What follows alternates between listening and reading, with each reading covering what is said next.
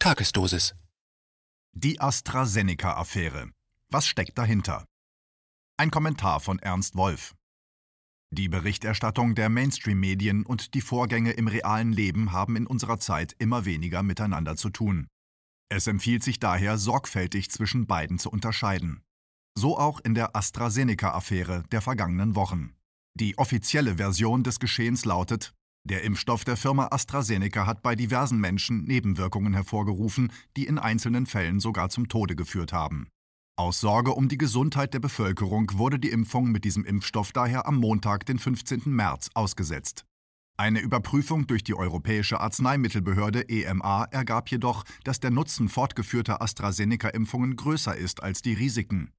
Deshalb haben sich Bund, Länder und das zuständige Paul-Ehrlich-Institut darauf verständigt, die weitere Verwendung des AstraZeneca-Impfstoffs ab Freitag, dem 19. März, wieder zu genehmigen.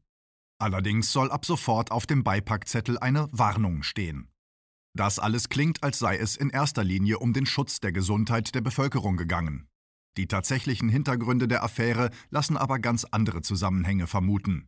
Vor allem, wenn man einen Blick auf die Geschichte von AstraZeneca und die Auseinandersetzungen der Firmenleitung mit ihrem Konkurrenten Pfizer und den Bürokraten der Europäischen Union wirft. Hier die Einzelheiten. AstraZeneca ist 1999 durch die Fusion der schwedischen Astra AB und der britischen Seneca plc entstanden. Der Firmensitz befindet sich in Cambridge im US-Staat Massachusetts. 2019 war AstraZeneca mit 70.600 Beschäftigten und einem Umsatz von 26,6 Milliarden US-Dollar der fünftgrößte Arzneimittelhersteller der Welt. 2012 wurde AstraZeneca vom Europäischen Gerichtshof zu einem Bußgeld von 52,5 Millionen Euro verurteilt, weil der Konzern Patentämter und Gerichte vorsätzlich getäuscht hatte, um, wie der Gerichtshof in seiner Begründung schrieb, sein Zitat Monopol auf dem Arzneimittelmarkt möglichst lang zu wahren. Zitat Ende. Im selben Jahr übernahm der Franzose Pascal Soriot, der zuvor für die Pharma-Riesen Aventis und Roche gearbeitet hatte, die Leitung des Konzerns. Er strukturierte das Unternehmen um, entließ mehr als 10.000 Mitarbeiter und investierte riesige Summen in die Entwicklung neuer Medikamente. 2014 kam es zu einem Machtkampf zwischen ihm und dem US-Pharmagiganten Pfizer, dessen Führungsetage einen Zusammenschluss beider Konzerne anstrebte. Nachdem Soriot ein Angebot in Höhe von 106 Milliarden Dollar abgelehnt hatte, startete Pfizer einen feindlichen Übernahmeversuch, den Soriot jedoch mit Hilfe der britischen Politik abwehrte. Dass AstraZeneca nun einer der Großlieferanten des Covid-19-Vakzins ist, verdankt der Konzern, der sein Geld bisher nicht mit Impfstoffen verdient hat, keinesfalls seiner wissenschaftlichen Expertise, sondern ausschließlich der Tatsache, dass die 2016 von der Oxford-Professorin Sarah Gilbert gegründete Firma Vaxitech im Frühjahr 2020 einen mächtigen und finanzstarken Partner gesucht hat. Wie mächtig AstraZeneca ist, zeigte sich erst im Dezember 2020, als der Konzern den US-Konzern Alexion für 39 Milliarden Dollar übernahm. Bei dem Deal handelt es sich um die sechstgrößte Übernahme in der Branche in den zurückliegenden zehn Jahren. Aber kommen wir zur Timeline der Ereignisse um den Covid-19-Impfstoff. Am 30. April 2020 gaben AstraZeneca und Vaxitech eine Vereinbarung über den weltweiten Vertrieb des von der Universität entwickelten Impfstoffs bekannt. Am 27. August 2020 schloss AstraZeneca mit der EU-Kommission einen Vertrag, in dem AstraZeneca sich verpflichtete, im Laufe des Jahres 2021 zum Preis von 336 Millionen Euro mindestens 300 Millionen Dosen des Impfstoffes zu liefern. Am 11. Januar 2021 beantragte AstraZeneca bei der EMA die bedingte Zulassung des Impfstoffs. 18 Tage später erhielt AstraZeneca als drittes Unternehmen nach BioNTech, Pfizer und Moderna die Zulassung durch die EU. Bereits während des Verfahrens teilte AstraZeneca der EU am 22.01.2021 mit, statt der bis Ende März 2021 vereinbarten 80 Millionen Impfdosen nur 31 Millionen liefern zu können. Das brachte die Brüsseler Bürokratie in doppelter Hinsicht in Schwierigkeiten. Zum einen, weil Medien und Politik seit Wochen auf flächendeckende Impfungen drängten und die EU damit in Erklärungsnot geriet. Zum anderen, weil sie mit dem Konzern einen Vertrag abgeschlossen hatte, demzufolge AstraZeneca für das Versäumnis nicht belangt werden konnte. Aufgrund des Aufruhrs in der Öffentlichkeit ließen die Bürokraten den Impfstoff am 15. März vom Markt nehmen, revidierten die Entscheidung aber vier Tage später. Tatsächlich scheint es sich bei der Affäre also weniger um ein medizinisches Problem als vielmehr um einen Machtkampf zwischen bloßgestellten Bürokraten und einem mit allen Wassern gewaschenen Pharmagiganten zu handeln. Auffällig ist, dass sich die EU bis heute weigert, den Vertrag mit AstraZeneca offenzulegen. Dadurch drängt sich folgende Frage auf. Könnte es vielleicht sein, dass er eine unlautere Geschäftsbeziehung zwischen hohen EU-Bürokraten und dem Management von AstraZeneca enthüllen würde?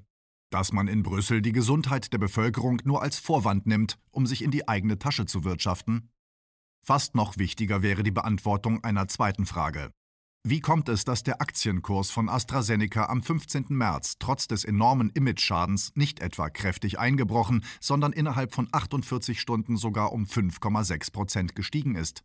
Wäre es möglich, dass jemand auf einen erneuten Übernahmeversuch von Pfizer gewettet hat? Während all diese Fragen wohl auch in Zukunft unbeantwortet bleiben werden, steht ein Nebeneffekt der Affäre bereits fest.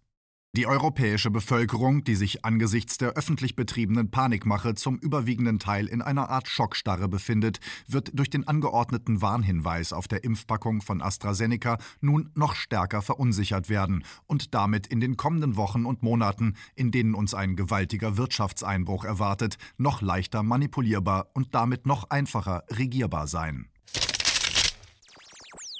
KenFM ist crowdfinanziert und unabhängig. Leiste deinen Beitrag zu freier Presse und unterstütze unsere Arbeit finanziell. Wenn du zukünftig keine Beiträge verpassen willst, abonniere den KenFM Newsletter und installiere dir die KenFM App für iPhone und Android.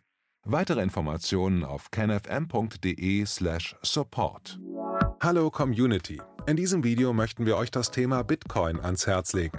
Wir werden euch erklären, was Bitcoins sind, wie man damit bezahlen kann und welche Bedeutung diese Währung für KenFM hat. Viele von euch haben sicher schon von Bitcoin gehört oder nutzen es sogar privat. Wie ihr KenFM mit Bitcoins unterstützen könnt und warum das für uns aktuell sehr wichtig ist, verraten wir euch jetzt. Das ist ein Bitcoin. In Wirklichkeit existiert so ein Bitcoin aber gar nicht. Es gibt ihn nur virtuell im Internet als digitale Währung in einem digitalen Konto.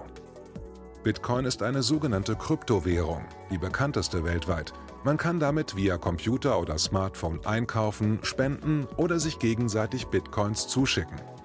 Bitcoins kann man wie Währungen oder Edelmetalle zum aktuellen Wechselkurs kaufen, verkaufen oder von Freunden zugeschickt bekommen. Einzige Voraussetzung, ein E-Wallet, zu Deutsch eine elektronische Geldbörse. Das ist ein Account oder Konto, über das man Bitcoins empfangen oder versenden kann. Wie ihr wisst, nutzen auch wir bei KenFM schon seit ein paar Jahren Bitcoin, damit wir im Notfall auch finanziell unabhängig bleiben können, zum Beispiel von Banken, die uns nicht mehr mögen. Da viele Banken mit unserer Berichterstattung nicht einverstanden sind und nicht im Zusammenhang mit KenFM genannt werden möchten, kam es in den letzten Monaten so weit, dass uns gar keine Bank mehr mag. Weshalb wir leider damit rechnen müssen, vom kompletten IBAN-Zahlungsverkehr ausgeschlossen zu werden. Deshalb der Appell an euch, beschäftigt euch jetzt schon mit der Funktionsweise von Bitcoin, damit ihr uns auch im Notfall trotzdem weiter unterstützen könnt. Alles, was ihr dafür tun müsst, ist, eure bisherige Unterstützung in Euro einfach in Bitcoin an uns zu senden. Dazu legt ihr einfach eine kostenlose E-Wallet an, wandelt einen Betrag eurer Wahl in Bitcoin um und sendet uns diesen an unseren Bitcoin-Account. Den Link findet ihr unter jedem unserer Beiträge sowie unter diesem Video. Alternativ dazu könnt ihr aber auch diesen QR-Code mit eurem Smartphone scannen. Übrigens, eine detaillierte Schritt-für-Schritt-Anleitung haben wir zum Nachlesen für euch schon einmal vorbereitet. Ihr findet sie auf kenfm.de/bitcoin. Ob Bitcoin oder Kryptowährungen wirklich die Zukunft des Geldes sind, wissen wir nicht. Aber vielleicht ist das bald unsere einzige Option, so unabhängig wie möglich und vor allem ohne Bankkonto für euch in Zukunft weiterhin freien und unabhängigen Journalismus machen zu können. Wir hoffen sehr auf eure Unterstützung und sagen jetzt schon tausendmal Danke. Euer Team von KenFM.